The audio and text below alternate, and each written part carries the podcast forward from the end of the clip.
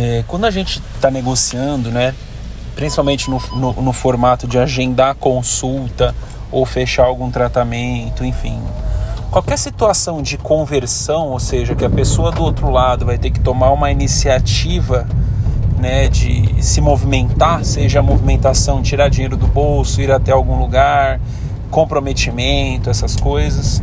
É, são três objeções que a gente sempre vai ouvir em qualquer negociação que envolvem esses, esses quesitos.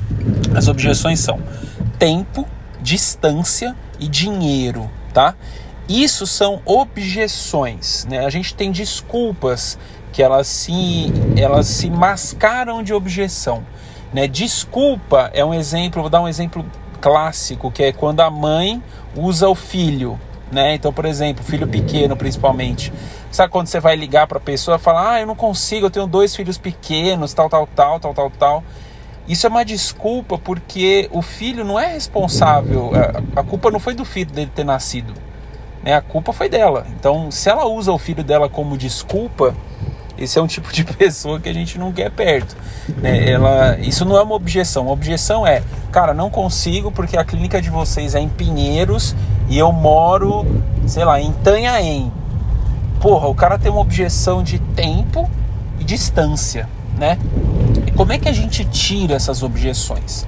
É, quando a gente fala de tempo, a gente vai colocar priorização, a gente precisa priorizar. Então falar assim, pô, beleza, cê, cê, seu, seu dia é corrido, né? O dia de todo mundo é corrido, isso é o que a gente mais ouve no dia a dia, que é tudo corrido, ninguém tem tempo para nada e blá blá blá. Então você vai ter que falar, cara, você não tem um dia no mês, você não tem um dia na semana, dois dias na, no mês para cuidar de você, para cuidar da sua saúde sabe? A, a, sua saúde, ela não é prioridade a ponto de você não ter um tempo para isso. É, isso é uma forma de quebrar a objeção de tempo. É, de distância, né? Quando a pessoa fala, ah, eu moro muito longe, você pode usar, pô, a gente, a gente lida hoje com mais de 800 pacientes, a gente cuida hoje de pessoas que vêm de fora do país para cá. E desculpa, né? Se você coloca, se você acha que uh, uma distância vai ser mais importante do que cuidar de você, né, de cuidar da sua saúde, você vai colocar a distância como um empecilho para isso, né? Quando, por exemplo, uma mãe quer levar um filho e falar ah, é muito longe, sei lá o que, você pode falar. Assim, então, então quer dizer que para você cuidar da saúde do seu filho, você mede distâncias. Então, se é muito longe, é muito perto. Se é muito longe, você não leva ele, você só leva ele em lugar perto. Essa também é uma outra forma de quebrar a objeção de distância. E a de dinheiro é mais fácil, né? A de dinheiro você vai ter que descobrir é, o, que, que, o que, que é caro para a pessoa, né? Ah, muito caro, né? Então, tá, caro comparado a quê? Né? Deixa eu entender o que, que é caro para você. O que, que é caro? É o valor total? É o valor parcelado? Deixa eu entender o que está na sua realidade hoje. Às vezes a pessoa não vai ter dinheiro mesmo, né? Mas a gente pode adequar para entrar na realidade dela, tá?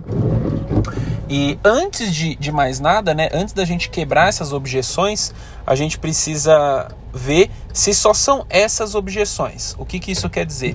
Existe objeção oculta, né? Então, por exemplo, a pessoa te fala, ah, tá, é muito longe.